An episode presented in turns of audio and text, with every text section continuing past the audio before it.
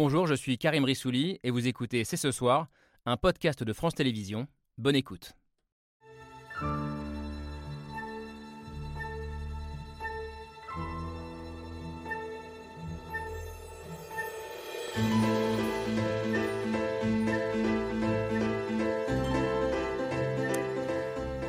Bonsoir à toutes et à tous, soyez les bienvenus sur le plateau de C'est ce soir. Une démission de la Première ministre refusée par le Président de la République, un défilé des différents chefs de parti euh, à l'Élysée, des ministres réunis à Matignon par Elisabeth Borne, une effervescence à l'Assemblée avec l'arrivée de tous les nouveaux élus. Bref, une journée politique d'une intensité aussi rare que la crise politique que nous traversons depuis dimanche soir. Emmanuel Macron a tenté aujourd'hui de reprendre la main, mais le sentiment d'une France ingouvernable est toujours aussi tenace ce soir. Alors est-ce le cas? Sommes-nous dans une crise de régime, dans une impasse, ou au contraire faut-il voir, comme certains de nos invités sur ce plateau, ce chaos politique comme une chance, comme une occasion de renverser la table, de redonner de la puissance au Parlement et de changer de culture politique? Le débat est ouvert. C'est ce soir avec euh, Laura Adler et Camille Diao. Bonsoir mesdames. La politique donc euh, de nouveau ce soir parce que nous sommes bien, bien englués, j'allais dire, dans cette euh, crise. Alors impasse ou chance pour redonner du souffle à une démocratie un peu fatiguée On va en débattre avec celles et ceux qui sont avec nous sur ce plateau. Une chance, c'est un peu ce que vous pensez, je pense, Laetitia Stroche-Bonnard. On va le voir tout à l'heure. bonsoir, éditorialiste à l'Express, essayiste. je vous voyez dans cette situation institutionnelle inédite l'occasion peut-être de redynamiser cette démocratie et je vous cite de redonner un souffle à la vie parlementaire. Euh, avec nous euh, également Bastien François, on va débattre aussi avec vous, bonsoir, sur cette question des, institutions. Vous êtes politologue, professeur à l'université Panthéon-Sorbonne, spécialiste de droit constitutionnel et grand militant euh, d'une sixième République. Au moment où on parle de cette cinquième, un peu peut-être à, à bout de souffle, et je précise par ailleurs membre toujours d'Europe Écologie Les Verts je suis, soutien, on va soutien. Non, mais voilà. Comme ça, on sait d'où chacun, chacun et chacune parle. Euh, en attendant l'éventuelle sixième, on est toujours dans la cinquième République et il faut toujours trouver pour le gouvernement 44 députés pour essayer de gouverner sereinement. Bonsoir Mathieu Souquier. Bonsoir. Euh, on a beaucoup parlé politique ensemble sur ce plateau ces dernières semaines, ces derniers mois, euh, mais personne n'avait imaginé, même pas vous, hein, je crois, cette situation inédite.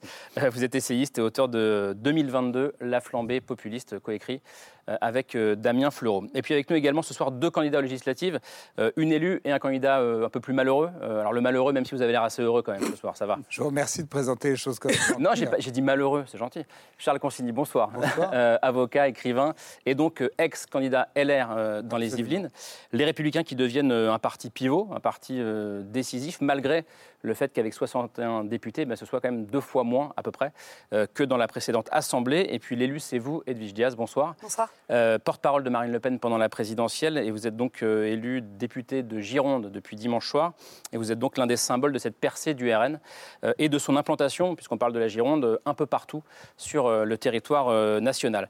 Bon, depuis 48 heures, on est toutes et tous peut-être un peu soit sonnés, soit dans l'inconnu. On se demande à quoi la vie politique va ressembler ces prochaines semaines, ces prochains mois.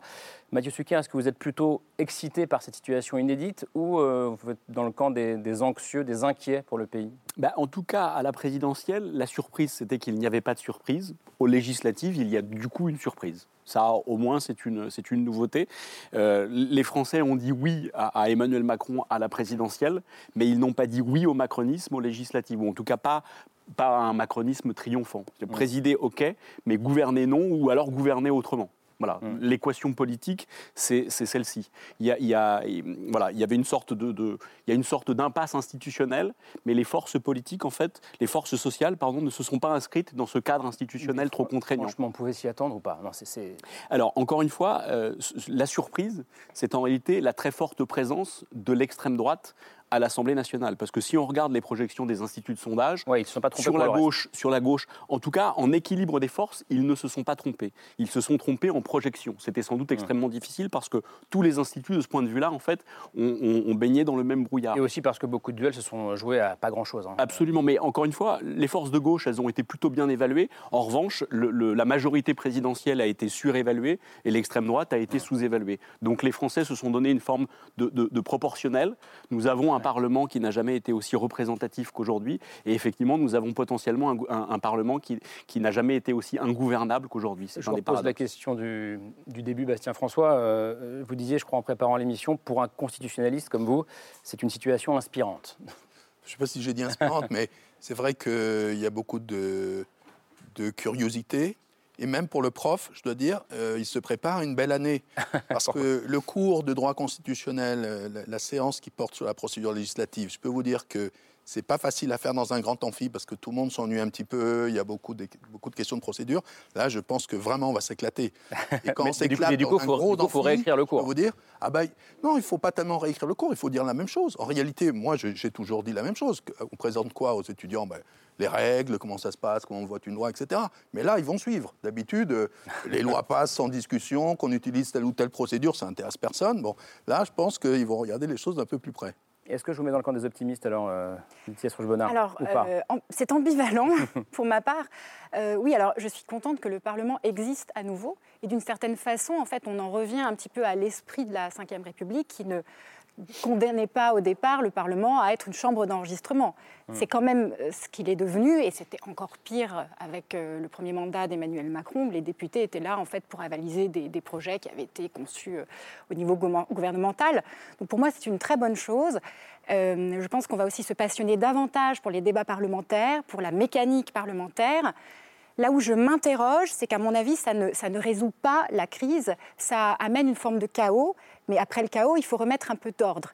Et la question, c'est dans quel sens doit se construire cet ordre? Si le résultat, c'est d'avoir en fait une coalition d'opposition constante à Emmanuel Macron, ça n'ira pas très loin. Je pense que ce qu'il faudrait pour qu'on ait une vraie vie parlementaire, c'est une culture du compromis, de la vraie coalition de gouvernement. Et ça, à mon avis, ça, pas encore gagné. ça ne peut que se construire que par la révision constitutionnelle, peut-être avec une sixième République, mais on en est encore très loin. Charles Consigny, euh, je, crois que ça vous parle. Le côté, euh, enfin, le Parlement va euh, avoir un rôle plus important. Le centre de gravité se redéplace un peu vers le Parlement. Oui, moi je pense que c'est une bonne nouvelle. J'étais interpellé quand même par l'attitude d'Emmanuel Macron pendant son premier mandat, euh, qui prenait toutes ses décisions tout seul euh, dans son bureau euh, avec son secrétaire général, y compris des décisions très dures, les conseils de défense sanitaire, qui aboutissaient parfois à des règles ubuesques, kafkaïennes, absurdes. Je pense que maintenant, ça sera plus possible. de même que vider les caisses publiques pour faire des chèques en veux-tu, en voilà, sous couvert de crise, d'inflation, de ceci, de cela, qui, à mon avis, confinait euh, à l'achat de votes. Euh, je pense que ce sera plus possible non plus. Euh, donc, il y a un certain nombre de, Je parle volontairement, franchement, je pense qu'il y a un certain nombre de, dérapages qui ont été permis par. Le fait qu'il n'y avait pas de contrôle de l'action du gouvernement, pas réellement, et c'est aussi une des fonctions de l'Assemblée nationale, qui, qui il y a un certain nombre de dérapages qui là ne vont plus pouvoir avoir lieu. En revanche, je ne serais pas aussi optimiste sur la question du compromis. Euh, je vois beaucoup de gens fantasmer sur un système à l'allemande où on va euh, tous se mettre d'accord. Je, pense que la culture politique française est quand même un peu plus euh, frontale que ça, que les antagonismes sont assez forts et qu'au contraire, j'ai le sentiment qu'on est plutôt content d'avoir retrouvé ces antagonismes et qu'on en a fini. Vous savez, on dit que toute couleur en commission termine par un beige. Et je pense qu'on en a marre du beige. Je, reprends juste votre phrase sur euh, ce qui confinait à l'achat de vote. Oui. Euh, bon, en, période électorale, c'est arrivé avec la gauche, avec la droite. Euh, c'est souvent, c'est assez. De vider les caisses à deux mois des élections Oui, franchement. Peut-être, mais de, je ne suis pas sûr. D'abord, dans ces proportions-là, on a aujourd'hui une dette publique qui atteint 3 000 milliards d'euros. de la part d'un parti politique, d'un camp qui se présente systématiquement comme les seuls détenteurs de la raison, de la voie raisonnable, du sérieux. Euh, c'est pas ce qu'on a observé sur la gestion des deniers publics. Et par exemple, les 30 milliards d'euros euh, qui sont présentés comme des aides pour le pouvoir d'achat, euh, qui doivent encore être votés, bah, par exemple, moi, je ne pense pas que ce sera voté. Si vous étiez député, vous n'auriez pas voté. Non. Euh, on, va revenir à la crise politique et à ce côté revanche du Parlement ou pas, mais je voudrais d'abord qu'on s'arrête avec vous, Edwige Diaz, sur ce qui a été l'un des grands enseignements de ce second tour. c'est cette percée spectaculaire du, du Rassemblement national, avec 89 députés, ce qu'on appelle le plafond de verre a été percé, j'allais même dire, a été explosé par le parti de, Marine Le Pen. Euh, c'est ce que vous incarnez, vous, euh, Edwige Diaz, vous qui avez été élu donc, pour la première fois député de, Gironde.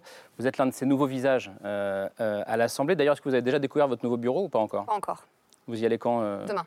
Demain, c'est la rentrée officielle des. C'est la rentrée officielle. On y va avec toute, toute l'équipe du Rassemblement national, tout le groupe ensemble à 10h. On a tous été surpris dimanche soir par, quand on a vu ce score de 89 députés RN.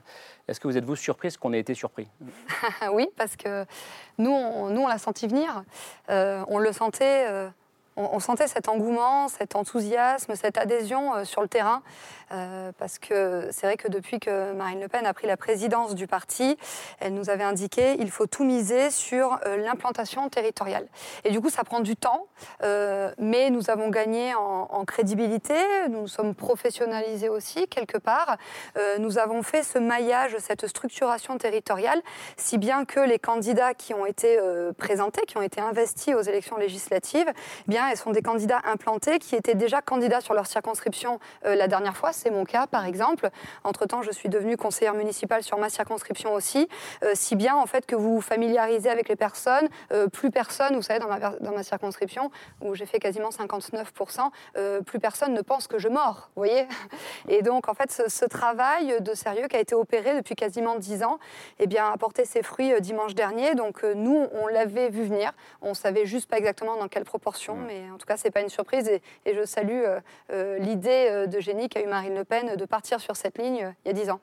Je crois que les, élus RN ont eu une, réunion en visio hier pour faire connaissance les uns avec les autres, avec évidemment Marine Le Pen, qui, je crois, a donné des conseils aux nouveaux élus. les propos ont été rapportés notamment par un journaliste de, France Info, et c'est intéressant. On y apprend qu'elle a notamment demandé aux hommes de porter une cravate en arrivant, c'est pas anecdotique, hein, en arrivant à l'Assemblée demain. Vous avez aussi demandé, je crois, de bien parler aux huissiers, euh, de ne pas prendre le melon euh, pour la cité. Est-ce que vous confirmez d'abord ces consignes, ces conseils? En fait, ce sont des, conseils et même des consignes qui avaient été données euh, pendant l'élection.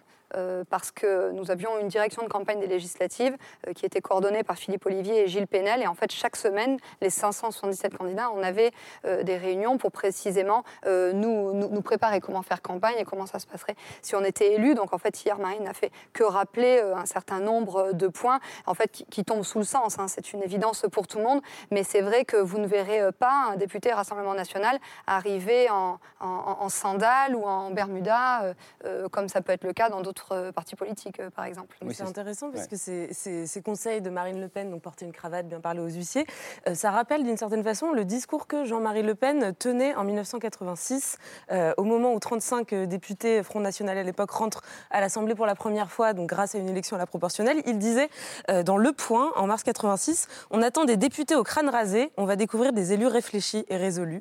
On attend des baroudeurs, on va voir un groupe responsable qui n'a rien d'une bande d'exaltés. Donc finalement, il y a toujours aujourd'hui ce souci pour les élus Rassemblement national d'apparaître bien sous tout rapport, on va le dire comme ça. Bah, comme 35 ans plus tard, finalement, comme si ce n'était pas une évidence c'est pas apparaître bien sous tout rapport, c'est euh, être présenté au public tel que nous sommes réellement. Vous savez, la plupart de nos nouveaux élus sont ou délégués euh, euh, départementaux dans leur département, ou sont conseillers municipaux dans leur commune ou régionale. donc en fait, nous avons pour la plupart l'habitude de siéger en hémicycle. Et voilà, c'est pas une surprise. Il y a beaucoup de, journalistes qui m'ont fait la remarque, qui m'ont dit on est un peu surpris par ces consignes. Mais en fait, voilà, c'est des choses de bon sens que nous allons respecter, il n'y a rien d'étonnant là-dedans. Euh, mais c'est peut-être ce qui nous caractérise par rapport à d'autres groupes d'opposition. Euh, je pense, euh, c'est vrai, on, a vu un certain nombre. Vous pensez aux insoumis hein. Oui, aux, insoumis, aux écologistes, certains maires qui, sont, qui, sont qui ont des fois été présentés dans des tenues un peu particulières, en tout cas que nous, nous n'aurions pas mm. fait. Mm. C'est important parce que c'est une manière de respecter nos électeurs aussi. Juste Marine Le Pen, pour faire écho à ce que vous venez de dire, disait en conférence de presse la semaine dernière, en gros, hein, on n'est pas, nous, l'opposition, je la cite, paquet de nouilles et t-shirt de foot. ce qui était une référence très claire aux insoumis, notamment à François Ruffin. Je vous laisse réagir, Charles. Non, je trouve que c'est intéressant la manière dont parle Edwige Diaz. On voit bien qu'elle cherche à nous présenter, euh, et sans doute en toute bonne foi, hein, mais quelque chose de... On sent que les choses sont maintenant drivées euh, au Rassemblement national, que les gens sont briefés et qu'il y a une ligne et qu'on essaye de présenter quelque chose qui se tienne, qui fasse sérieux. Bon. Euh, je, je, crains que Emmanuel Macron, en jouant les apprentis sorciers. Euh, C'est-à-dire En faisant quoi? Bah, Il a eu une espèce de jeu étrange avec l'extrême droite où il a un peu fait en sorte qu'elle soit toujours son principal opposant euh, parce qu'il pensait que c'est ça qui lui garantissait euh, la victoire. Euh, je, je, crains qu'il se prenne les pieds dans le tapis de sa stratégie et que Marine Le Pen ait réussi. C'est quand même la victoire de la ligne marine, entre guillemets, au sein de l'extrême droite, parce qu'elle était contestée sur sa ligne, proximité, pouvoir d'achat, euh, enracinement territorial. Il y a des gens qui disaient non, non, non, il faut faire du Zemmour, il faut être beaucoup plus dur sur nos thèmes, immigration, etc.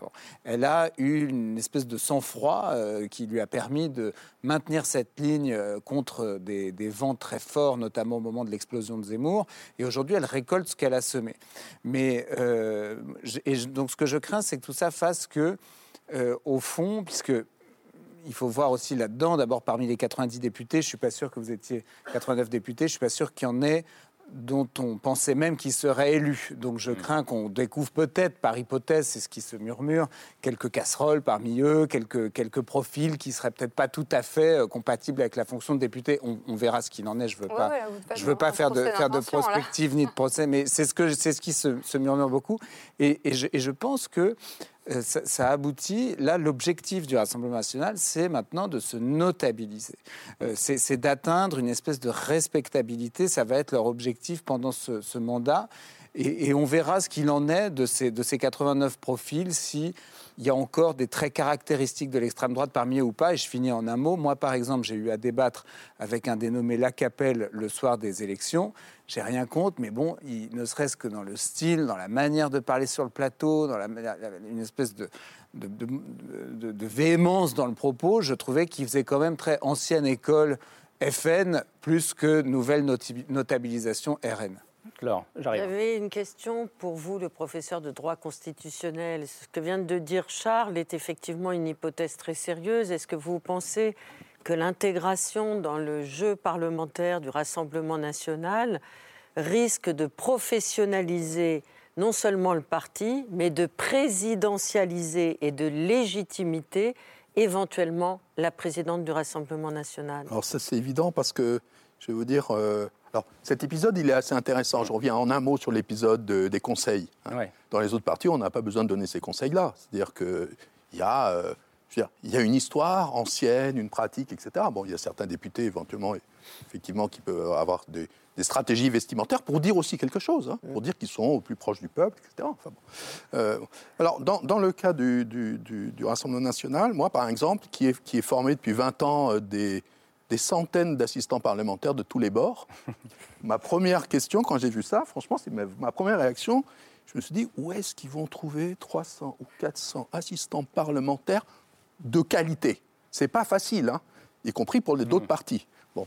Et le, mais le jour où ils auront trouvé les 400 assistants parlementaires, c'est-à-dire dans 5 ans, il y aura 400 jeunes hommes ou jeunes femmes, c'est plutôt des jeunes, qui seront formés à la politique, qui connaîtront très bien le fonctionnement du Parlement. Et là, ça sera une autre affaire. C'est-à-dire que je pense que le, RN d'aujourd'hui, qui va arriver avec des gens qui, n'ont pas d'expérience, c'est normal, enfin, mmh. qui, bon, euh, il sortira très différent dans 5 ans. Euh, et, c'est ça, d'une certaine façon, le danger, le vrai danger pour ceux qui sont vos adversaires, de faire entrer autant de députés euh, du Rassemblement national, c'est que quand on sort de cette expérience, euh, comme d'autres, hein, euh, eh bien, on sort avec évidemment euh, des savoir-faire, une, culture politique très différente. C'est pour ça que je disais que c'était un enseignement très fort de ce second tour et que c'est peut-être une révolution dans la vie politique française. Mhm. Comment est-ce que vous regardez ça, vous Alors, je voulais dire un mot de, la victoire aussi du Rassemblement national. En fait, je pense qu'elle n'a pas été prévue parce qu'on a sous-estimé en fait le, le délabrement du Fonds républicain. Et c'est ça qui explique. Enfin, ça, c'est une analyse que fait par exemple Jérôme Fourquet. Euh, c'est parce qu'au second tour, euh, historiquement, il y a souvent eu des députés Front National ou Rassemblement National au second tour, euh, au moment des législatives. Simplement, mmh. la discipline du dit Front républicain, quoi qu'on en pense, fonctionnait. Et là, cette discipline s'est rompue. Et ça explique, je pense, cette, cette surprise. C'était le premier point. Mmh. Ensuite, sur l'état de notre vie politique. Je pense qu'on doit la montée des extrêmes en partie quand même à la stratégie d'Emmanuel Macron, qui était une stratégie destructrice.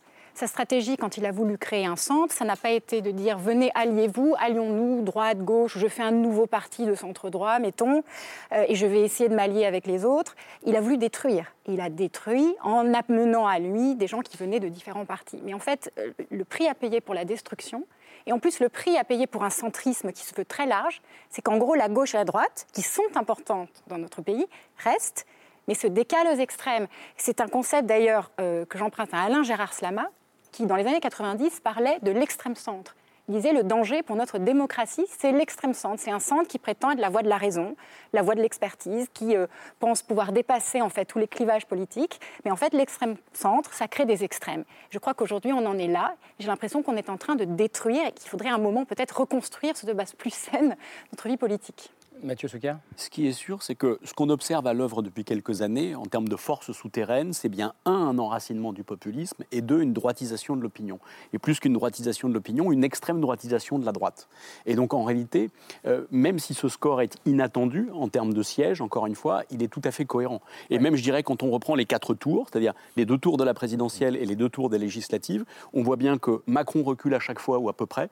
Il fait un score inédit au premier tour de la présidentielle, mais derrière, sa base de rassemblement au deuxième était corné. Et en réalité, c'est Marine Le Pen qui est propulsée. Et puis on voit bien que, et là, de ce point de vue, encore une fois, les sondeurs ne s'étaient pas plantés. Au premier tour des législatives, l'extrême droite est très forte et donc elle confirme, elle confirme l'essai. Donc ça correspond effectivement à quelque chose de très profond. Et je rejoins ce que vous disiez tous les deux. Désormais, le Rassemblement national est dans le jeu institutionnel est tout à fait dans le jeu institutionnel. Et donc on imagine bien que Marine Le Pen, présidente de groupe, à la tête de 89 députés, va la jouer euh, actrice républicaine de premier plan. D'ailleurs, dès le mmh. début, alors que Jean-Luc Mélenchon a plutôt été tenté d'en appeler au chaos, ou en tout cas au désordre, ou d'une forme d'obstruction ou d'opposition radicale, Marine Le Pen elle-même a reparlé d'opposition constructive, mmh. en disant nous jouerons notre rôle. Alors même que jusqu'à présent, avec les quelques députés dont l'extrême droite disposait à l'Assemblée nationale, même les 35 d'ailleurs de 1986, l'extrême droite n'investissait pas le Parlement. Mmh. En réalité, et, on sait d'ailleurs pas plus le Parlement national que le Parlement européen, on sait même qu'elle a quelques casseroles judiciaires de ce point de vue-là, en réalité.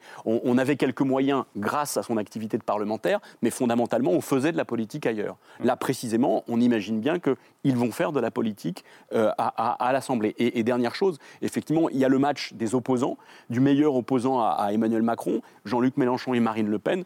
Voilà. Mais il y en a une qui est à l'Assemblée. On l'a beaucoup dit. Il y en a un qui est sorti et qui a manifestement compris entre dimanche soir et lundi qu'il avait probablement commis une erreur tactique. Mmh. Il était à l'Assemblée aujourd'hui, hein, mais c'était pour le. Ah, absolument. On voit bien qu'il accompagne le quart. Il, accompagne, là, il accompagne les enfants au départ en colonie de vacances, mais fondamentalement. Hein. Il regrette. Il était dans l'hémicycle. Je voudrais qu'Eddie Diaz euh, réponde, parce qu'il y a eu un large tour de table, euh, on a beaucoup parlé de vous et de votre, et de votre parti, vous avez pris pas mal de notes. Euh, ça vous inspire quoi, ce, ce, qui, se dit sur ce plateau? Moi, je suis toujours surprise, en fait, quand j'entends qu'on parle de nous en nous qualifiant d'extrême droite. Enfin, l'extrême droite, ça correspond quand même à une définition très précise, notamment l'antiparlementarisme, c'est pas du tout notre cas. le rejet des institutions, c'est évidemment pas non plus notre cas.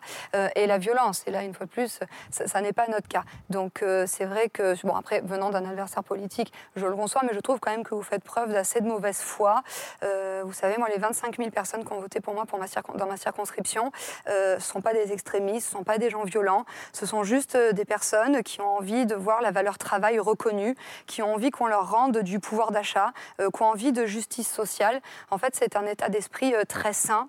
Et voilà, j'entends vos attaques parce que vous êtes un adversaire politique. J'ai entendu ce que vous avez dit sur Jean-Alain Lacapelle. Moi, je, je connais très bien, qui n'est pas du tout un homme virulent. Peut-être que vous avez euh, vous subi une petite irritabilité du fait de votre échec à la législative. Non, pas du mais, euh, mais dans tous les cas, euh, voilà, nous sommes des gens vraiment posés, enfin, monsieur, madame, tout le monde. Peut-être qu'on est dans, un moment, peut-être, et c'est une discussion intéressante, qu'on est dans un moment de bascule, et c'est une vraie question à se poser.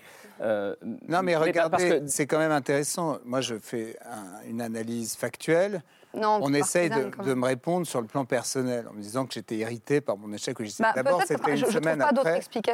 J'avais déjà une semaine pour me, pour me remettre de Parce que vous avez été éliminé au premier tour. Absolument. Je vous remercie de continuer à, remuer le couteau dans la plaie, euh, comme tous les candidats LR, malheureusement, dans les Yvelines.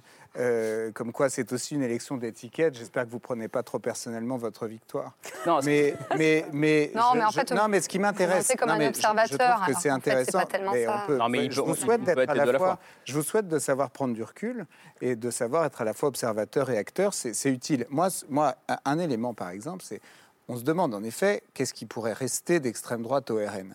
Eh bien, par exemple, euh, une question test que moi je pose souvent, je demande aux gens du Rassemblement national est-ce que vous êtes pour ou contre la peine de mort?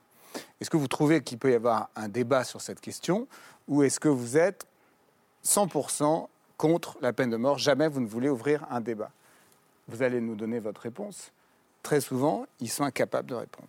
Parce qu'en fait, ils estiment qu'il peut y avoir un débat là-dessus. Alors on vous pose la question. Euh, en fait, le, débat, il a déjà eu lieu à notre congrès de 2018, où précisément on a posé la question à nos adhérents, on leur a dit est-ce que vous voulez, oui ou non, qu'on rétablisse la peine de mort. Donc peut-être que vous n'avez pas interrogé oui, mais les bonnes les personnes. seuls à poser cette question, madame. Mais, non, mais typiquement, non, mais le simple fait de poser la question. Est-ce que là, on est en 2022. Est-ce que, ça veut, est-ce que ça veut dire qu'aujourd'hui, vous vous dites, bah non, la peine de mort, je suis contre, et le débat ne se pose plus? Et tout à fait, mais c'est ce qu'a dit Marine Le Pen. Mais en fait, nous avions un programme euh, que nous avions présenté à l'occasion de plusieurs élections, et au moment de changer de, de, ligne quelque part, c'était normal qu'on pose la question aux adhérents. Imaginez si on ne l'avait pas fait. Mais je pense que vous êtes le seul parti à l'avoir fait. Les observateurs politiques auraient dit de nous. Ce qui est intéressant, Edviges, quand on parle de moment de bascule, c'est que d'un côté, j'ai entendu Marine Le Pen dire euh, après la victoire euh, dimanche soir, enfin après les 89 sièges, dire c'est la, la plus grosse percée pour notre famille politique en faisant référence à 86, donc en se mettant dans la lignée de l'extrême droite française. Et en même temps, on voit bien qu'on débat ce soir, malgré tout, d'une question de bascule ou pas du RN dans un champ, entre guillemets, plus républicain. Et c'est vrai que c'est une question passionnante.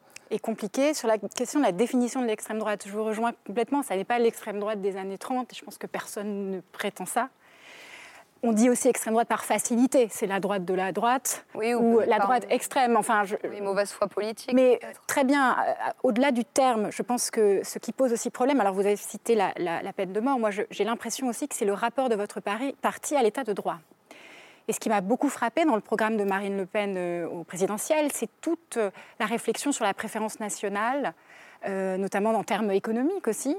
Euh, le rapport aux institutions, le rapport à la Constitution, le rapport au référendum, enfin toutes les choses qui constituent en fait euh, le droit de, notre pays. Et j'ai l'impression que ça n'est pas vraiment très ancré dans la tradition du Front National et ensuite du Rassemblement National que de respecter cela. Vous parliez d'antiparlementarisme. Bien sûr que l'antiparlementarisme des ligues des années 30 a disparu, mais on sent un fond, je me permets de le dire, dans votre parti, euh, eh bien, disons, d'arrangement possible euh, avec le droit. Voilà, donc je, pense que c'est aussi pour ça qu'une grande partie de la société française ne peut pas vous faire confiance parce qu'elle elle sent cette menace. Et je ne dis pas ça pour faire peur ou pour être catastrophiste. Je pense qu'il y a quand même une différence fondamentale entre la droite dite républicaine et la droite du Rassemblement national sur ces sujets. Mathieu Soukia Alors, encore une fois, hein, l'étiquette d'extrême droite n'est pas du tout infamante. En tout cas, ce n'est pas une injure, c'est une catégorie ah, d'analyse. Il y a toujours un sous-entendu. Euh, non, c'est une catégorie d'analyse. Vous voulez dire qu'on vous appelez comment alors? Ben, les, patriotes, les nationaux, les localistes. Ben, extrême droite, ça existe. Vous devriez être fier de porter ben euh, les valeurs que, vous voulez porter, que je ne partage pas. Je, vous dis, c'est la plupart du temps, ce sont nos, adversaires politiques qui nous appellent comme ça. Il y a toujours un sous-entendu négatif et derrière, voilà. Ben oui, il y a, ces... sous-entendu négatif, absolument. Mais, oui, mais vous devez l'endosser puisque vous prenez des valeurs négatives aussi. Non, on prend Donc, pas de valeurs quelque chose de logique. Pour euh, rebondir sur ce que vous disiez, si vous voulez. Nous, la préférence nationale, on voit ça comme une mesure de, justice sociale. Moi, vous savez, euh, dans ma circonscription et même durant la campagne présidentielle partout en France, j'ai rencontré beaucoup, beaucoup de personnes, notamment des femmes, euh, des femmes euh, qui, travaillent, donc des travailleurs pauvres qui, qui élevaient seuls les enfants parce que parfois elles avaient divorcé. Enfin, ça, fait partie des accidents de la vie. Et ces femmes sont venues me voir en me disant Edwige, je, voudrais trouver un logement social, mais quand je vais demander, on me répond que je ne suis pas prioritaire. Et donc ces femmes se posaient légitimement la question si moi je ne suis pas prioritaire, alors je suis française en France, qui est prioritaire? Et en fait, vous voyez, nous, euh, cette préférence nationale, nous considérons que c'est une vraie mesure de justice sociale. Donc les vrais opprimés, ce sont les blanches, c'est ça?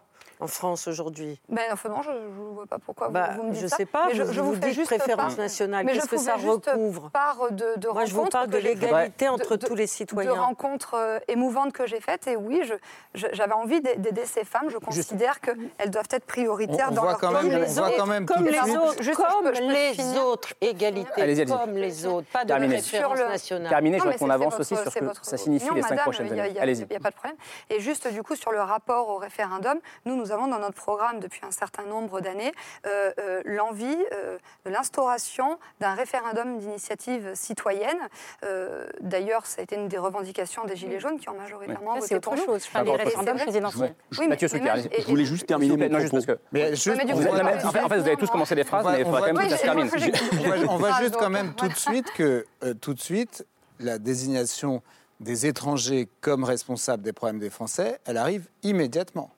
Puisqu'on a immédiatement euh, les femmes françaises seules qui sont privées de logements sociaux par les étrangers. Non, si, c'est ça que vous avez dit. Non, mais j'ai posé la question. Ces femmes m'ont posé la question si moi je ne suis pas prioritaire, qui est prioritaire Et, alors, faites l'analyse que vous voulez. Bah, excusez-moi. Bah, je ne suis pas euh, demeuré. Euh, pardon, ah, pardon, je suis désolé, mais j'ai très, bien compris, et tout le monde a compris l'allusion que vous faites. ça, ça, pour le coup, ça fait 50 ans que le Front National fait, fait, tient ce, ce Mais ça fait peut-être 50 ans que le problème n'est pas réglé. Et moi, voilà, moi, j'ai envie d'aider ces femmes. En tout cas, on euh, peut porter une cravate, mais euh, on reste tout de suite quand même sur euh, ce qui Mathieu fondamentaux. S'il vous plaît, c'est Mathieu Souquier. Vous êtes bien, méprisant et vous tapez à côté. Mais du coup, c'est, pardon, juste, excusez-moi, monsieur. Terminez la phrase et Mathieu Souquier termine. C'est juste peut-être en fait un peu votre déni ou votre aveuglement qui fait que vous avez été surpris par le score qu'on a réalisé dimanche dernier. Peut-être que vous n'avez pas vu cette vague arriver puisque nous avons fait il y a deux présidentielles, 7 millions de voix, la présidentielle précédente, 11 millions de voix, cette présidentielle, 13 millions de voix. Donc en fait, il n'y a pas de risque à voter Rassemblement national parce que nous, nous arrivons à avoir de plus en plus d'élus. Nos maires qui ont été élus ont été réélus, nos députés élus en, 2000, en 2017 ont été réélus. Donc en fait, il n'y a pas de crainte à avoir, il n'y a pas de menace à ressentir. Et au contraire, voilà, les gens sont toujours pardon, Pardonnez-moi, juste, on va donner juste la règle du jeu. Mathieu va terminer. Et ensuite, j'aimerais bien qu'on se pose la question de ce que sera l'opposition. Quel type d'opposition le RN sera dans les cinq prochaines années pour essayer d'avancer et de se projeter. Mathieu. Mhm. C'était juste pour terminer sur l'extrême droite comme catégorie d'analyse. Encore une fois, précisément, quand vous faites de la préférence nationale le fil à plomb en fait, de votre pensée depuis très longtemps, euh, et, encore une fois, je mets l'antiparlementarisme évidemment de côté, la préférence nationale comme fil à plomb, précisément, ça dit un peu tout. Ça dit que vous êtes précisément le camp politique qui lie la question sécuritaire, la question migratoire, qui mélange un peu tout ça, qui n'évoque la question de l'identité que comme étant une identité nationale. Ça fait votre identité politique et c'est ce qui fait qu'on peut, sans vous injurier, en fait, vous cataloguer à l'extrême droite. Et j'y ajoute un élément. Quand on demande aux Français où, selon eux, se situe le Rassemblement national et, et aussi Reconquête d'Éric Zemmour, c'est à peu près au même niveau. Sur une échelle de 0 à 10, c'est à 9. C'est-à-dire vraiment à la droite extrême de l'échiquier politique. Et dernière dimension qui fait écho à la notion de préférence nationale, qui est la structuration de votre discours, quand on demande aux Français ce qu'ils pensent de Marine Le Pen, une majorité de Français aujourd'hui quand même continue de considérer qu'elle représente un danger, et aux deux tiers, dans une proportion des deux tiers, ils la jugent aujourd'hui raciste. Voilà, c'était juste un éclairage par l'opinion. à force d'entendre... Euh, je, alors, les gens sont totalement idiots. Quelque chose sur la préférence nationale. Il y a la préférence nationale que vous préconisez vis-à-vis des services publics, on en a parlé, mais il y a aussi la préférence nationale vis-à-vis de l'emploi privé. il y avait quand même dans votre programme l'idée que ce serait bien de permettre à des entreprises d'avoir le droit de préférer un candidat français à un candidat étranger. Les Français d'abord, c'est le slogan de l'extrême droite. parce qu'à la limite, je peux comprendre le débat sur le service public. On peut en discuter. Faut-il contribuer au service hmm. public avant d'en recevoir les bénéfices? C'est un vrai débat de société.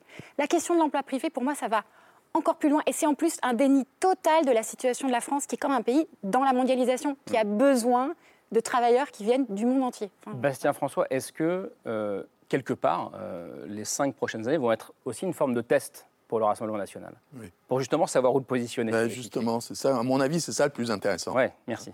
C'est-à-dire que, euh, non, mais en tant que politique, c'est comme ça que je vois la question.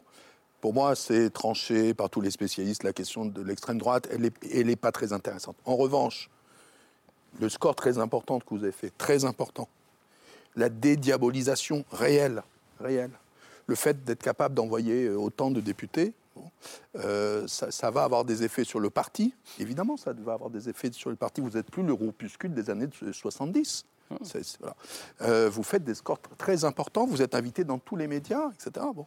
Donc, et effectivement, comme vous le disiez, vous vous professionnalisez, vous, vous, occupez des mandats locaux, etc. Ça a des effets. Bon. Quels vont être ces effets dans la, dans la configuration actuelle? C'est là qu'il y aura peut-être un petit paradoxe. C'est-à-dire qu'on peut imaginer que le, le, FN, pardon, le Rassemblement national, mais c'est mon âge, hein, j'ai connu le FN, euh, vous n'étiez pas né, euh, euh, le Rassemblement national va, va, jouer, va jouer pendant cette législature le sérieux, voilà, va continuer l'entreprise de dédiabolisation. Et d'une certaine façon, c'est un énorme atout pour Macron. C'est-à-dire que là, il a un opposant qui ne va pas vouloir aller au, clash, qui ne va pas mettre ses voix avec la gauche pour voter des motions de censure, qui ne voudra pas prendre le risque d'une dissolution. Bon. Donc, euh, euh, c'est une sorte de paradoxe. Hein. Mmh. Je ne suis pas là en train de dire que vous allez soutenir le, président Macron, mais s'abstenir, par exemple, dans la configuration actuelle. Ça, peut être donné une euh, majorité. exactement. Bon. Donc, moi, je, je, pense que justement, et j'ai été très frappé depuis dimanche soir en écoutant les dirigeants du Front National, de ce ton de sérieux, de se hmm. dire voilà, on sera une opposition constructive, etc. Bon, et alors c'est parfaitement logique dans la stratégie du, Rassemblement national, mais ça va, à mon avis, avoir des effets pour euh, dénouer cette hmm. situation qui est, sur le papier, effectivement extrêmement compliquée pour le président de la République. Justement. Oui, justement, je rebondis sur, sur, ce que vous, dites parce que je voulais vous faire écouter, euh, Edwige Diaz, euh, les, les, propos d'une députée fraîchement réélue qui appartient à la majorité présidentielle, qui s'appelle Céline Calvez, qu'on recevait hier soir sur ce plateau. Est-ce que vous irez chercher au cas par cas sur certains textes, y compris des renforts du Rassemblement national Moi, je pense que, en fait, comme le disait Olivier Grégoire, en fait, quand on a besoin d'avoir une majorité, et si c'est bon pour les Français, et en fait, on va aller chercher ces voix-là. Alors, Céline Calvel, ce n'est pas la seule au sein du camp de la majorité présidentielle à avoir tenu ce discours. On a entendu notamment euh, Éric Dupont-Moretti dimanche soir avoir à peu près le même discours en disant que, au cas par cas, on pouvait avancer ensemble avec le RN. Alors, je précise quand même qu'il y a eu une, petite levée de bouclier sur Twitter suite aux, propos de Céline Calvez. Donc, elle a tweeté, elle a précisé son propos en disant que les choses soient claires, jamais aucune compromission envers le RN avec lequel je ne partage aucune valeur. Les oppositions devront aussi prendre leurs responsabilités loin des blocages, des jeux de posture, et ce, pour l'avenir de la France. Cette, dernière phrase, elle vous est notamment euh, adressée, enfin à vous, Edwige Diaz, ou à, l'ensemble des oppositions. Est-ce que vous, vous serez prête, euh, pendant votre mandat de député, justement, au cas par cas, euh, à avancer ensemble, pour reprendre les propos de, Dupont-Moretti, avec, avec la majorité présidentielle, si c'est pertinent pour vous? Alors, Déjà, une première remarque. Mercredi dernier, Éric Dupont-Moretti était sur ma circonscription pour appeler à faire barrage à Edwige Diaz. Donc je pense qu'il a dû sacrément avaler son chapeau euh, pour sortir la phrase euh, qu'il a sortie. Après, vous savez, euh, nous, on n'est pas étonnés quant à l'attitude qu'on va adopter parce que en, matière de sérieux, je, vous rappelle, donc nous sommes déjà présents dans un certain nombre d'assemblées. Moi, je suis présidente du groupe Rassemblement national au Conseil régional de Nouvelle-Aquitaine. Et vous nous votez avec le PS parfois C'est le PS hein, qui a la majorité. Oui, voilà, c'est le PS qui a la majorité. Vous votez parfois avec la majorité PS eh À partir du moment où les délibérations vont dans le bon sens, on n'a pas de raison de s'y opposer. Et à partir du moment où euh, des propositions euh, sont, sont, formulées et que ces propositions étaient dans notre programme, on ne va pas se contredire nous-mêmes. Par exemple, j'ai entendu un ministre indiquer que euh, M. Macron voulait enfin réindexer les pensions de retraite sur l'inflation. C'était dans notre programme.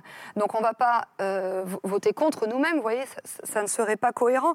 Donc si vous voulez, c'est ce qu'on entend par une opposition sérieuse, responsable par contre, la difficulté, du coup, elle ne sera pas euh, dans, notre camp, elle sera plutôt dans le camp de M. Macron, parce que lui, ça va être la première fois qu'il va être obligé de composer avec une opposition, parce qu'on se souvient sous l'ancienne mandature euh, qu'il méprisait euh, les oppositions, notamment la nôtre, puisque nous étions en plus un groupe bien, bien, bien plus inférieur, et M. Macron méprisait aussi les électeurs. Là, je pense que cette ère est terminée pour lui, parce qu'il ne dispose plus d'une majorité de députés dociles, on va dire. Il a une Assemblée nationale qui est beaucoup plus, beaucoup plus le reflet de la population. Donc ça va être surtout un apprentissage peut-être difficile pour lui euh, que d'écouter tout le monde pour faire avancer les choses dans le bon sens. En tout cas, voilà, j'ai dit, nous, on ne sera pas dans, dans l'obstruction, on n'a pas envie de transformer l'Assemblée nationale en ZAD. Nous sommes très respectueux des institutions, euh, respectueux des électeurs qui nous ont élus. Donc il n'y aura pas de mascarade de notre côté. Les, déclarations de Céline Calvez, qu'effectivement j'avais entendu, ou même d'Éric Dupont-Moretti, en fait traduisent effectivement une forme de, patinage. On voit qu'il y, a une vraie confusion. Un, parce que manifestement, le camp d'Emmanuel Macron n'avait pas du tout anticipé les résultats. Et, effectivement, sur la méthode, c'est assez étonnant, ils ne se sont pas calés. Mais on, avait ce, patouillage dès le premier tour, en réalité, avec les déclarations d'Elisabeth Borne, qui a quelques heures, à quelques heures d'intervalle, effectivement. Mais forcément, la Macronie s'y perd. À l'élection présidentielle, elle n'a eu de cesse de dénoncer le péril brun. Et je ne dis pas que c'était absurde, mais on a dénoncé le péril brun, et puis aux législatives, on a dénoncé le, péril rouge. Et puis maintenant, on se retrouve dans une situation où on a le sentiment que pour pouvoir gouverner, il va falloir passer des alliances, avec effectivement le mythe du modèle allemand, euh, de la culture du compromis allemande, qui fait que dans l'entreprise, on fait de la cogestion, et qu'au Parlement, on, fait, on fait de la coalition, on a un système de coalition. Mais précisément, d'abord, un, comme vous le disiez tout à l'heure, ça n'est pas notre culture politique, et puis deux, pour faire une coalition, il faut des alliés potentiels. Or, on, voit difficilement comment euh, la majorité présidentielle, car ça reste une majorité présidentielle quand même. Certes, il, est affaibli par rapport à sa situation d'il y a cinq ans, mais enfin, il est le, seul président de la République qui se fait réélire et qui derrière quand même parvient à, pour la deuxième fois en fait, avoir une majorité. Elle n'est que relative, mais elle pas, le Parlement n'est pas totalement ingouvernable. Si une des trois oppositions, NUPS, euh, extrême droite ou LR, s'abstient, ça passe. On peut gouverner dans ces cas-là à la majorité relative. Majorité relative, ça permet quand même, ça permet quand même de le faire. On poursuit le débat, mais euh, je le disais en, titre, euh, on a vécu une journée euh, assez intense sur le plan politique. On a parlé dès ce matin d'émission d'Elisabeth Borne, refusée par le président. On a assisté à un défilé de chefs de parti à l'Élysée, à une effervescence assez rare ce matin et cet après-midi à l'Assemblée. Alors, qu'est-ce que ça signifie tout ça? Est-ce que nous sommes dans une crise de régime? Est-ce que c'est une chance ou un risque pour le pays? On poursuit le débat après le mail de Pierre Michel.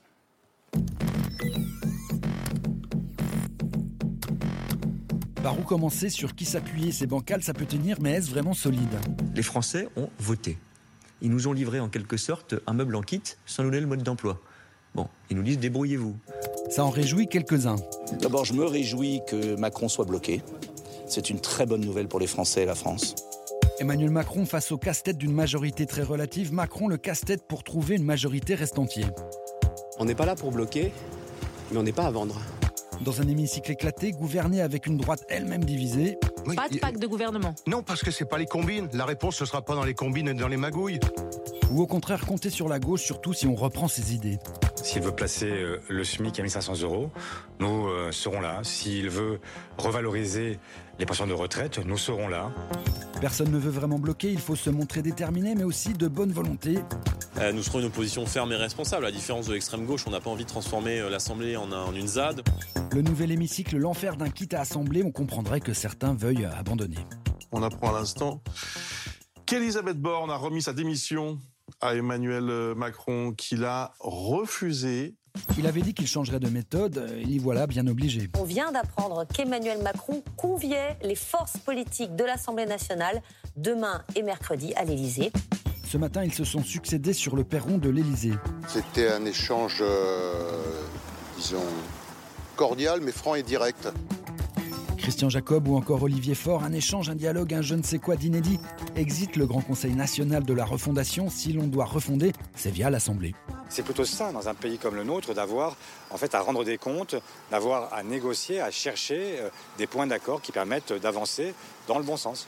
Eh oui, mais si ça n'avance pas, vous considérez que quoi Il joue le pourrissement Je pense que si le président de la République joue le pourrissement, les Français euh, ne l'accepteront pas et tout ça se terminera assez mal. Pourrissement ou tout simplement immobilisme, Macron ce sera Chirac 2 mais en moins bien, analyse un de ses proches dans le point. Il peut aussi faire comme Chirac et dissoudre l'Assemblée. En off, David, certains conseillers d'Emmanuel Macron évoquent une dissolution dans six mois ou un an. En attendant, il faudra meubler. Et en attendant, personne ne sait euh, où vont nous emmener les prochains jours et les prochaines semaines. Juste euh, tout ce défilé de, chefs de parti euh, aujourd'hui et demain également à, l'Élysée, qu'est-ce que ça raconte, Laetitia Strolbonard Est-ce que ça n'est pas à Matignon, si on suit l'esprit des institutions, qu'ils auraient dû aller discuter aujourd'hui? Alors, je suis complètement d'accord avec vous. Ce qu'on est en train de voir, en fait, c'est l'aboutissement d'un système hyper présidentiel qui est en train de pourrir. C'est-à-dire qu'on a laissé hyper présidentialiser la Ve République, qui n'était pas pensée et écrite de cette façon au départ. Et maintenant, on est dans une espèce d'entre-deux où, d'un côté, on a un nouveau Parlement, mais en même temps, on a quand même besoin d'aller voir le président pour qu'il prenne des décisions euh, relatives au gouvernement, pour débloquer la situation. Donc, je voudrais revenir aussi sur ce, que, sur ce que vous disiez sur le rêve de la coalition à l'allemande. Quand on parle et qu'on fait l'éloge de ce genre d'organisation, euh, c'est que ça fonctionne quand il n'y a pas de président fort. Ça peut fonctionner. On peut faire des élections avec une coalition, euh, une prévision de coalition, euh, si on sait qu'ensuite on aura vraiment le pouvoir. Le problème de la politique française, c'est que comme le Parlement n'a pas le pouvoir, et comme en plus en 2000 et en 2001 on a euh, aboli le septennat et qu'on a en plus inversé les calendriers électoraux, on a fabriqué l'élection législative en adoubement du président de la République. Donc on s'est mis nous-mêmes dans une situation intenable. Donc à la limite, ce type de coalition, à l'Allemagne, ça pourrait marcher dans un régime où le président aurait beaucoup, beaucoup moins de pouvoir et on n'aurait pas tout ce cirque. Et juste pour finir, je pense qu'Emmanuel Macron aurait dû accepter la démission d'Emmanuel, de, pardon, d'Elisabeth Borne. Euh, parce que juste Emmanuel Macron, vous. C'est quand même beaucoup, beaucoup demandé. Emmanuel Macron aurait démissionné de lui-même. Non, il, Emmanuel Macron aurait dû accepter la, la démission d'Elisabeth Borne parce que justement, elle était censée conduire euh, les élections. Donc si elle demande de démissionner, je pense que la réponse doit être positive. Matignon a fait savoir pardon, cet après-midi qu'Elisabeth Borne recevrait à son tour la semaine prochaine, elle aussi, les chefs de parti. Euh, Bastien François. je, pense qu'il y, a une petite erreur dans le raisonnement sur la coalition. Hmm. C'est-à-dire que les coalitions, ça existe dans des régimes parlementaires et ça vise à faire quoi? À désigner un Premier ministre avec un programme. Bon. Et un Premier ministre qui va gouverner. Bon. Donc ça ne peut pas exister en France. Ça ne peut pas exister puisque euh, c'est le président qui gouverne. Bon. Donc, euh, et deux, les coalitions, ça se gagne, ça se construit pour une victoire. Là, on ne va pas construire une, une, coalition sur une défaite. Ça se construit avant les élections. Avant ou éventuellement après. Euh, après. En Allemagne, ça discute après. Oui, après, mais dans la, dans la, dans la dans la perspective de l'élection. C'est-à-dire chacun des partis. Bon, là, on constate que le, le président a perdu d'une certaine façon, puisqu'il a plus sa majorité. Il va aller négocier avec qui D'autant plus qu'il ne peut pas se représenter. Qui va avoir intérêt à faire une coalition avec lui? Donc, moi, à mon avis, le mot coalition n'est pas le bon mot pour, pour expliquer la situation actuelle. Mmh. Je pense que le problème pour le président de la République, c'est qu'il ne faut pas que les, les oppositions euh, convergent ouais. contre lui. Il ne faut pas qu'il y ait une coalition des oppositions. Voilà. Pour le coup. C'est ça son problème. Par ailleurs, euh, on, on, ne sait pas du tout ce que Macron et sa majorité relative comptaient faire. Euh, comptaient faire de quoi? Bah, Comptaient faire de la France, euh, comptaient faire comme politique. Comptait, comptait conduire comme Ah, il y a, politique. Il y a quelques mesures emblématiques qui ont été posées sur la table. Euh, la retraite Très à peu. 65 ans. La retraite, où on ne sait plus si c'est 64 ou 65 ans. Euh, des chèques. Mais sinon, sur la culture, on n'en sait rien. Euh, sur l'éducation, virage à 180 degrés par rapport au quinquennat précédent, donc en fait, on n'en sait rien. Euh, sur la réforme de l'État, on n'en sait rien. Est-ce qu'il veut euh, moins de fonctionnaires, plus de fonctionnaires, les répartir différemment? On ne sait pas. Sur la fiscalité, on ne sait pas non plus. Donc il n'y avait pas de projet en même temps. Il va faire mesure après mesure, mais j'ai l'impression que ce procès, on était dans le flou complet. J'ai l'impression que ce- il y a une confusion, je vous l'accorde, mais la confusion, elle tient surtout en fait au hiatus qu'il y a entre le programme du premier tour et le programme du second tour. Le programme du premier tour, c'est la retraite à 65 ans et la conditionnalité du RSA. Mais la victoire au deuxième tour, elle se fait précisément après avoir verdi le programme et avoir dit un planification écologique, deux éducation ou santé pardon, trois éducation. Et, et donc là, pour le coup, malgré tout, ça fixe un cap. Et c'est le cap, c'est le cap c'est le cap qu'il a quand même rappelé en termes de priorité à Elisabeth Borne, nommée à Matignon. La difficulté précisément, c'est que derrière, pour mettre en œuvre cette feuille de route, s'il considère que c'est celle qu'il conserve, il lui faut un ou des alliés. Donc on n'imagine pas du tout une coalition à l'allemande en discutant avec un coup l'extrême- la, la gauche radicale et un coup l'extrême droite. Le seul allié potentiel, ce sont les républicains. Mais on vous, voit, Charles mal, on voit mal tactiquement, encore une fois, Emmanuel Macron va devoir me convaincre. en tout cas, on, on voit mal tactiquement les républicains venir précisément rendre service à Emmanuel Macron. Euh, le groupe est certes plus réduit, mais en tout état de cause, il est plus jeune et on voit bien qu'il y a une relève qui est ambitieuse, vise 2027. Et par ailleurs, il y a une dominante Ciotti-Vauquier qui fait qu'ils n'ont pas spontanément envie, encore une fois. Il n'y a pas qu'une seule ligne, mais la ligne euh, majoritaire semble être euh, contre cette. Elle euh, domine. Et en tout état de cause, on voit mal Alliance. LR culturellement venir apporter son soutien à Emmanuel Macron pour faire de la planification écologique. Oui, et d'ailleurs, Ouais, Christian Jacob, euh, le Sauf si c'est patron avec le nucléaire. Christian Jacob, le patron des Républicains, ce matin euh, sur euh, France Inter, euh, il l'a à nouveau répété, il n'est pas question de, de faire des compromis, on va l'écouter. ce projet est le nôtre, ben, on ne va pas voter contre, à condition qu'il soit le nôtre. Donc c'est soit le vôtre, soit pas, c'est ça? C'est ça votre manière de... de- Bah, le écoutez- compromis, on est loin de l'allemande là. Oui, oui, mais enfin, je n'ai pas une vocation d'allemand non plus. Euh, on a un système politique qui est différent.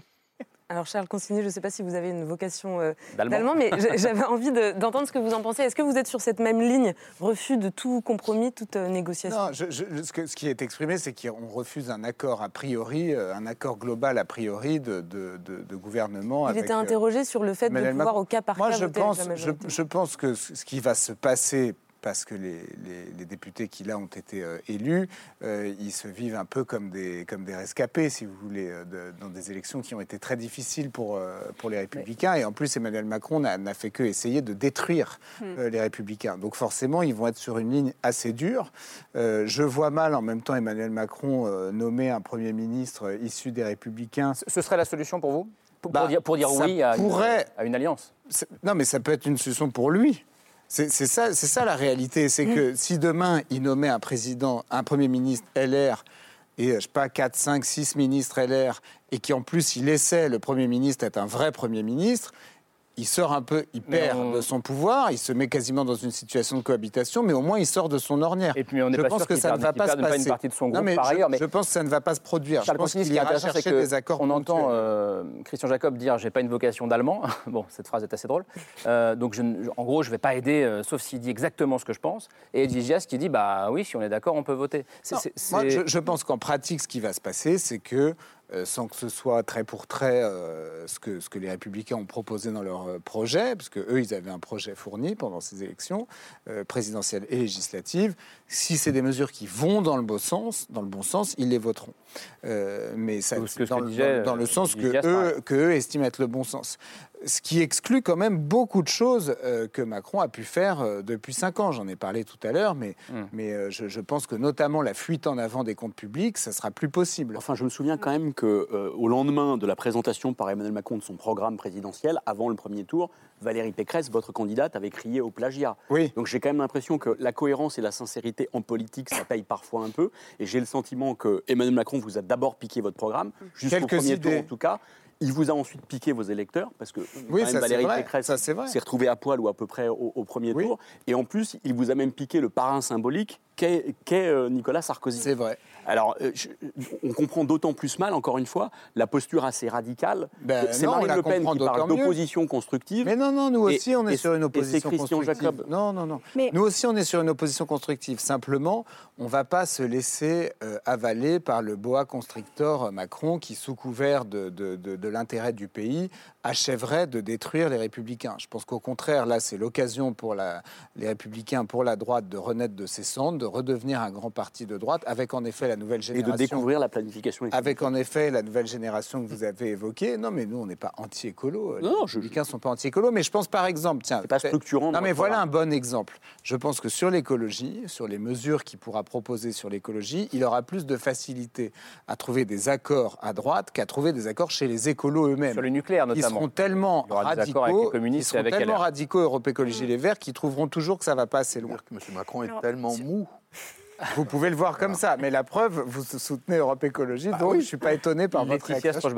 Par rapport au vide du programme, enfin, moi je penche plutôt pour l'hypothèse du vide programmatique euh, initial de- de- d'Emmanuel Macron, parce que euh, sa stratégie c'est d'aller d'aller détruire et d'aller séduire. Donc l'idée c'était d'aller séduire à droite, et ensuite après les présidentielles, premier tour, séduire à gauche, et ensuite il revient à droite. Donc je pense qu'en fait on- Et- il y a une pardon, forme de vide. Alors on parle de mollesse, mais on parle pardon, de, mais de- juste pour se projeter, ça veut dire que ça, il va le payer aujourd'hui? Mais il, le- il le paie déjà, là, aujourd'hui, parce que les Français sont quand même un petit peu insatisfaits de cette inconstance. C'est-à-dire que c'est de la surface, c'est de la forme, mais le fond, en plus, il nous avait vendu beaucoup de fonds, beaucoup d'héroïsme, beaucoup de, de- de Jupiter. On n'a on pas grand-chose à la fin. Et je crois que, heureusement, aujourd'hui, euh, il reçoit la monnaie de sa pièce. Euh, après, sur l'attitude des, des Républicains, je trouve qu'on est un peu dur avec eux. Ils se sont quand même fait torpiller pendant cinq ans, pendant l'élection. Euh, c'est normal qu'ils n'aillent pas à Canossa. Voilà. Et moi, je trouve que c'est en effet l'opportunité pour un vrai parti de droite, modéré, républicain, de se reconstruire. Bastien Non, mais ce qui est intéressant dans ce que j'entends là, c'est que je ne comprends plus pourquoi on parle de chaos. Il n'y a pas on de chaos. a LR. Tout le monde veut être constructif, c'est vrai. Euh, C'est vrai le RN constructif. Le président, il a quand même la majorité relative. Le gouvernement a quand même tous les instruments de pilotage du Parlement, parce qu'il ne faut pas oublier quelque chose, hein, on oublie souvent. La Ve République, ça a été construit pour pouvoir gouverner sans majorité stable. Et, bon, c'est-à-dire parce qu'elle n'existe pas, l'idée même de majorité en 58. Personne l'a connue. Dans l'histoire politique de la France, il n'y a jamais eu de majorité au Parlement pendant cinq ans euh, soutenant le même gouvernement. Ça n'a jamais existé. Donc les constituants, et Michel Debré le dit très très bien en 58 devant le Conseil d'État, on va essayer de régler par l'architecture institutionnelle quelque chose qu'on n'arrive pas à régler par la loi électorale. Bon, là, il s'était un peu trompé. hein, bon. Mais euh, il faut attendre 62. hein. Et entre 58 et 62, le Parti gaulliste perd 150 députés quand même. hein. Bon, et il finit, comme vous le savez, par cette motion de censure. Bon. Euh, euh, donc le- la, la Ve République, elle est vraiment faite institutionnellement pour fonctionner dans des conditions difficiles. Presque, elle est faite pour ce moment-là. Là. Bah, elle est faite pour ce moment-là. Alors, elle est un petit peu désarmée. Parce qu'en 2008, il y, a eu la réforme Sarkozy où on a limité l'emploi du 49.3 et on a fait aussi quelque chose dont personne ne parle, c'est qu'on a limité la on a modifié la façon dont on discute des textes devant les commissions.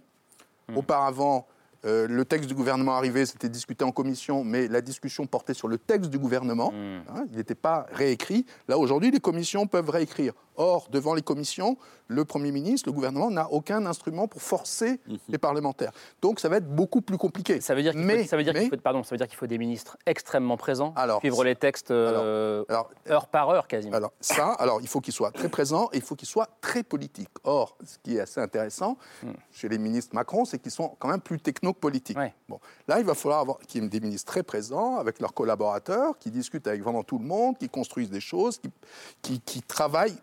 D'autant plus qu'ils n'ont pas du tout, qui travaillent des amendements, ils n'ont pas cette expérience. Ils avaient l'habitude d'arriver, claquer dans les doigts. Enfin, pratiquement, ils avaient une majorité aux ordres. Là, ce qui est très intéressant dans ce qui se passe, par exemple, quand on dit euh, qu'est-ce qui, enfin, qu'est-ce qui va se passer? Moi, ce que je pense, ce qui va se passer notamment, c'est que les qualités politiques exigées vont se transformer. Dire, on part d'un système où il y a des gars dans des cabinets super diplômés qui décident entre eux et qui ont raison, qui amènent un texte tout ficelé et ça passe. Là, maintenant, il faut aller, il faut aller sur le terrain. euh, c'est le retour de la politique. C'est le retour de la politique, ça c'est sûr. Donc c'est tout ce que Emmanuel Macron voulait éviter en fait il y a cinq ans. Tout ce qu'il déteste. Il l'a Est-ce qu'on peut- recréé. Est-ce qu'on Tout ce qu'il est-ce- déteste. est-ce qu'on peut échapper euh, à une réforme institutionnelle de grande ampleur? Est-ce que ça n'est pas ça la porte de sortie d'Emmanuel Macron, justement? Alors, si sans doute, mais en tout cas, encore une fois, bah, l'impasse institutionnelle, on voit bien qu'on va... Finalement, finalement, il n'y en a pas. La France n'est pas ingouvernable. On va réussir à la dépasser. Elle, elle sera plus difficilement gouvernable que par le passé, mais elle n'est pas ingouvernable. La petite difficulté quand même, c'est que si on a pu parler d'une archipé- Archipel- archipélisation. Voilà, merci beaucoup. Une société en archipel, nous avons quand même pour partie un parlement en archipel. C'est-à-dire qu'on a trois forces politiques d'opposition qui sont tout à fait irréconciliables entre elles. En l'occurrence, quand même. C'est ça, pour le coup, la difficulté. Euh, en 1988, quand Mitterrand se fait réélire et que la majorité est relative. Mais moins, moins relative, quand même. Alors, elle est moins relative, mais encore une fois, c'est après une alternance. C'est-à-dire que ce n'est pas la majorité Mmh. sortante qui se Oui, fait reconduire. mais- C'est une nouvelle majorité. Elle est relative, mais dans un Parlement structuré de façon assez classique, et où du coup, on maîtrise les codes de la discussion et de la négociation politique. Là, on ne voit pas très bien quels vont être les codes de la discussion et de la négociation politique. Edwige Parlement Diaz- archipélisé. Edwige Diaz, dire. euh, vous êtes membre de cet archipel du Parlement. Euh, cas pratique, si le 5 juillet, euh, la NUPES ou les Insoumis, pour l'instant c'est que les Insoumis, hein, pas les communistes, déposent une motion de défiance, euh, est-ce que vous vous alliez à la NUPES pour la voter? A priori, non, parce que euh, voilà, il va y avoir le, le vote de confiance au gouvernement, il y aura des propositions de loi, des projets de loi qui seront, qui seront proposés. Donc on va attendre d'avoir les textes avant euh, tout de suite de vouloir bloquer. En fait, c'est ce que je disais tout à l'heure. On- n'est pas dans cet état d'esprit-là. On ne voit pas l'Assemblée nationale comme une ZAD. On sait que les mélanchonistes sont La dans. planification écologique, du coup, vous la voterez aussi? Ben, ça dépend ce que vous mettez derrière. Si dans la planification écologique, vous mettez moins de nucléaire et plus d'éoliennes, c'est sûr qu'on ne la votera pas. Parce que comme je l'ai dit, euh, nous, on sera cohérent avec notre programme. Il peut y avoir quelques compromis, mais avec le Rassemblement national, il n'y aura jamais de compromission.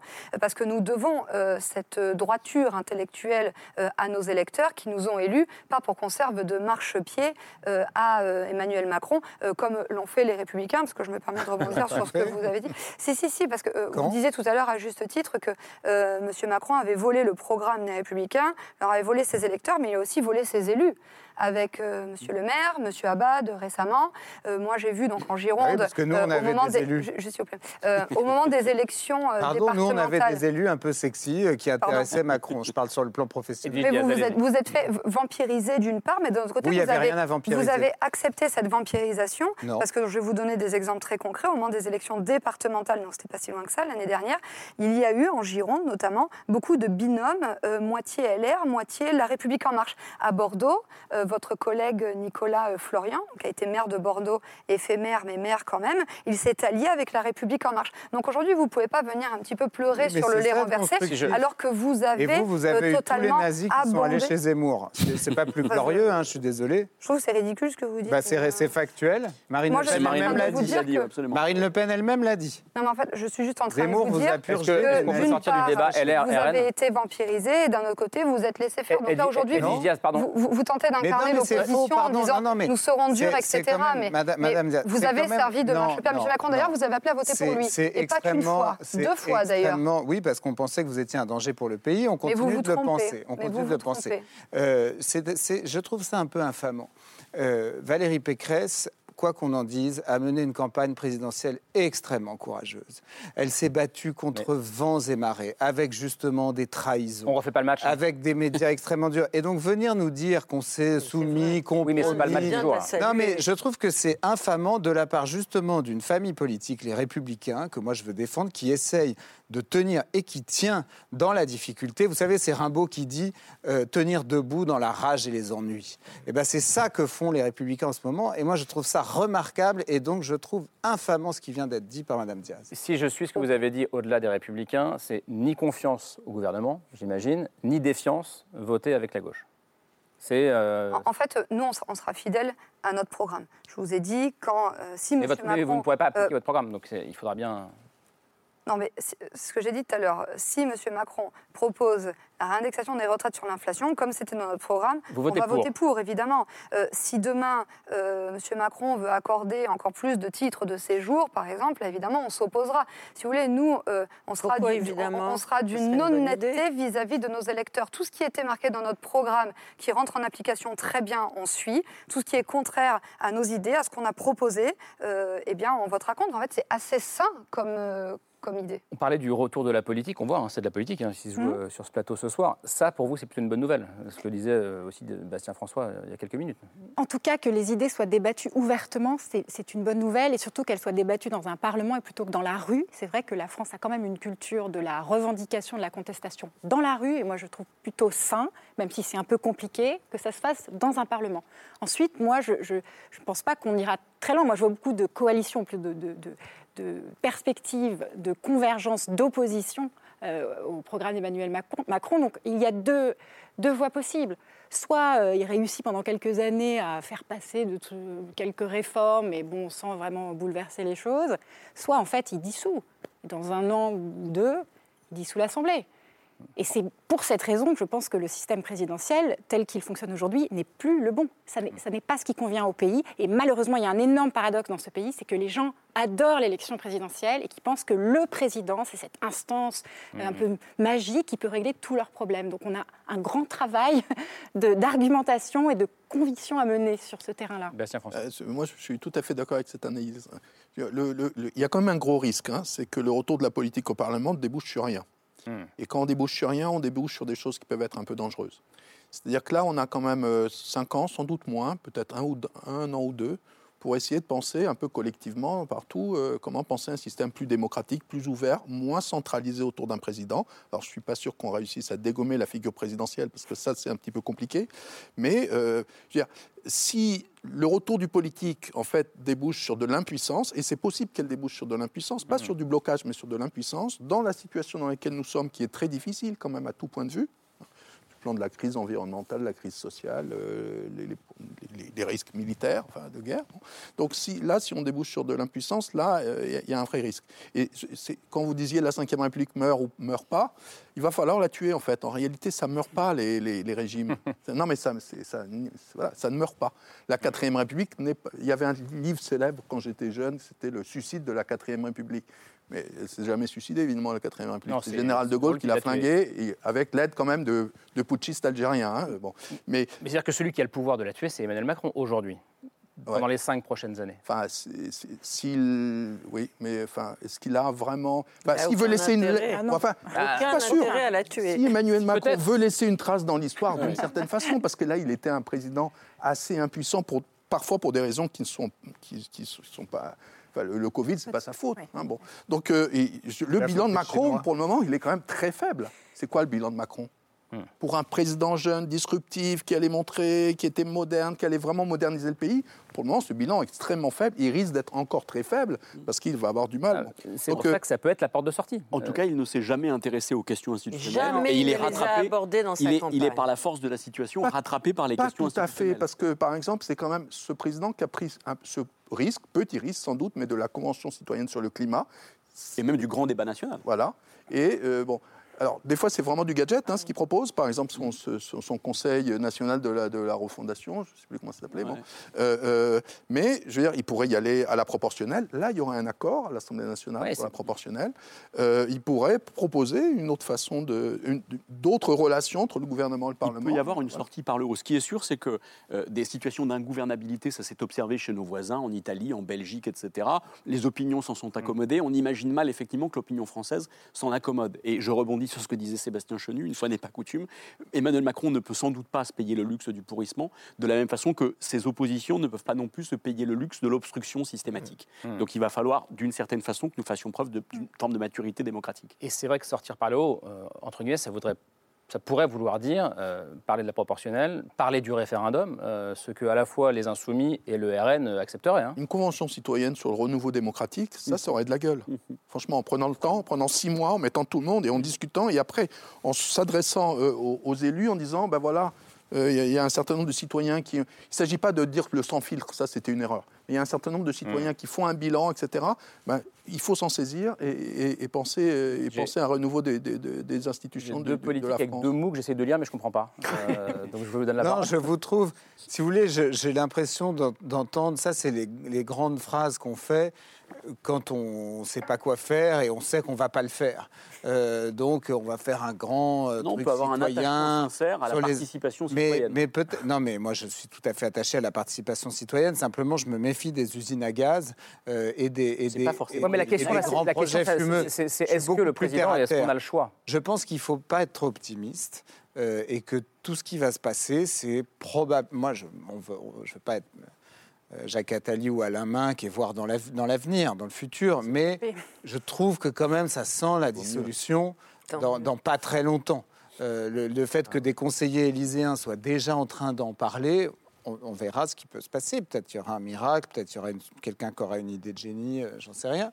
Hmm. Je, je, je, suis, je, suis, je suis pas optimiste de cette manière. Je vois plus la une dissolution. est le meilleur moyen d'aller vers une cohabitation. Avec, revenir à un système oui, de mais cohabitation. On ne peut pas faire une dissolution sans proposer quelque chose. Hmm. Le président ne peut pas faire une dissolution sans proposer quelque chose. Et puis surtout, il va peut-être vouloir. Euh, la dissolution, euh, c'est peut-être une façon de, mettre un programme politique, enfin. Et peut-être qu'avant, il va vouloir montrer que ah, l'impossibilité de gouverner ne vient pas de son camp, mais, mais des oppositions.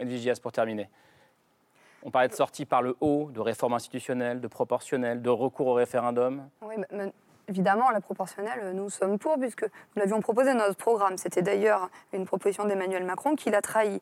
Euh, je l'ai dit tout à l'heure, le recours au référendum d'initiative citoyenne, c'est aussi dans notre programme. Euh, maintenant, voilà, on ne sait pas ce qui va se passer dans cette mandature. Vous attendez une dissolution ou pas, vous? Pardon Vous attendez une dissolution ou pas? Mais On ne sait pas. On est, en fait, on, prend nos, fonctions demain. Donc, euh, si vous voulez, on va d'abord commencer à travailler. Et puis, on, et puis on verra comment ça se passera. On nous avait dit qu'avec la proportionnelle, ça ne serait pas gouvernable. Là, on est en train de nous dire que même avec le scrutin majoritaire, ça ne sera pas gouvernable. Donc, euh, voilà, laissons-nous un petit peu travailler. Euh, laissons les uns et les autres prendre leur marque et on verra dans, dans, quelques mois. Mais je vous dis, on n'a pas pris nos fonctions encore. Ce sera demain matin vous concernant. Merci beaucoup. Merci à toutes et à tous d'être venus débattre, dialoguer avec nous ce soir. On sent qu'on a encore plein de belles émissions euh, devant nous. Euh, votre livre, Mathieu Soukir, en attendant le prochain, chacun un qui est en préparation, mais sinon c'est 2022, La Flamme populiste, avec Damien Fleureau chez Plomb. Et vous, Laetitia Stroche-Bonnard, il est là, le vôtre, de la France, avec ce petit coq rouge. Euh, ce pays que l'on croyait connaître, c'est chez Perrin et aux presses de la Cité. merci à vous autres. Et Laure et Camille, on se retrouve demain. ce sera après la Grande Librairie, autour de 22h30. Merci de votre fidélité.